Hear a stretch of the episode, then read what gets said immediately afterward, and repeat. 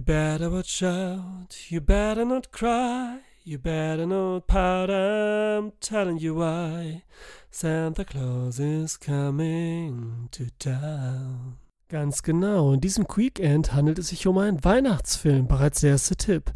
New York, ein Mann hat alles. Geld, Frauen, Klasse, ein Ferrari.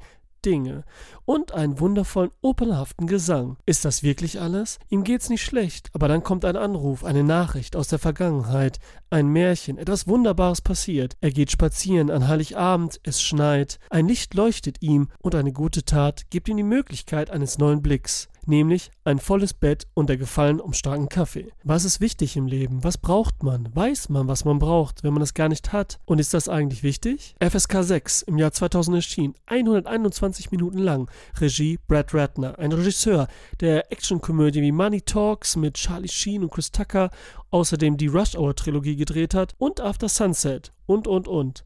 Musik Danny Elfman, besser geht's nicht in einem Weihnachtsfilm. Die schöne Thea Leoni spielt mit, der coole Don Cheadle spielt mit, der abgefuckte Jeremy Piven spielt mit und in der Hauptrolle Nicolas Cage mit seiner hier wundervollen Liebe zu großen Gesten und Geschrei, aber genauso zum Gefühl. Ja, genau, es handelt sich um Family Man, momentan zu sehen auf Amazon Prime. So schön wurde hier echtes Glück, das Greifen nach mehr und dessen Ausgewogenheit dargestellt. Das war's schon wieder mit The Weekend. Wie schnell seid ihr diesmal auf diesen Film gekommen? Schreibt's in die Kommentare. Schaut euch meine anderen Videos auf YouTube an, hört euch meine Podcasts an, schaut bei Letterboxd und Instagram vorbei. Dankeschön. Bye. sva, ce n'ho ma volanta.